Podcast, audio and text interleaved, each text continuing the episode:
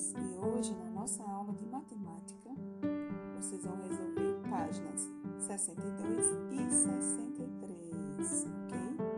A sexta questão, é, vocês já tiveram as informações no exemplo, nos slides que a gente enviou. Vocês vão seguir a mesma lógica do exemplo. Na sétima questão, vocês vão completar a tabela.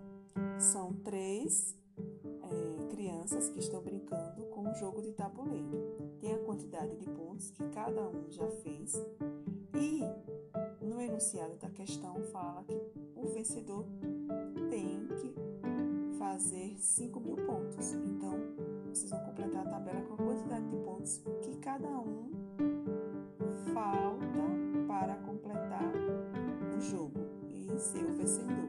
Vencedor.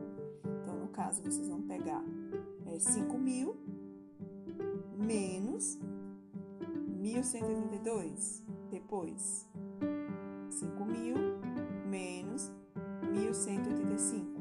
Eu indico a estratégia do antecessor, lembram? Então, o antecessor de 5 mil, 4.999, menos o antecessor de 1182, 1181. E com isso, vocês vão fazer operações mais simples, ok? É, feito o preenchimento da tabela com os números, vocês vão responder a questão A e B, certo? E agora vamos para a oitava questão. Vocês vão seguir a sequência. É, vocês vão pegar o número inicial, que é 2.320, mais 1.075. Pega o resultado, mais 1.075. Sempre o resultado, mais 1.075. Porque há é, esse intervalo de 1.075 unidades, ok? Vão responder a letra A, que é a diferença, a diferença é uma subtração. Vocês vão pegar o maior número, que é o último, valor.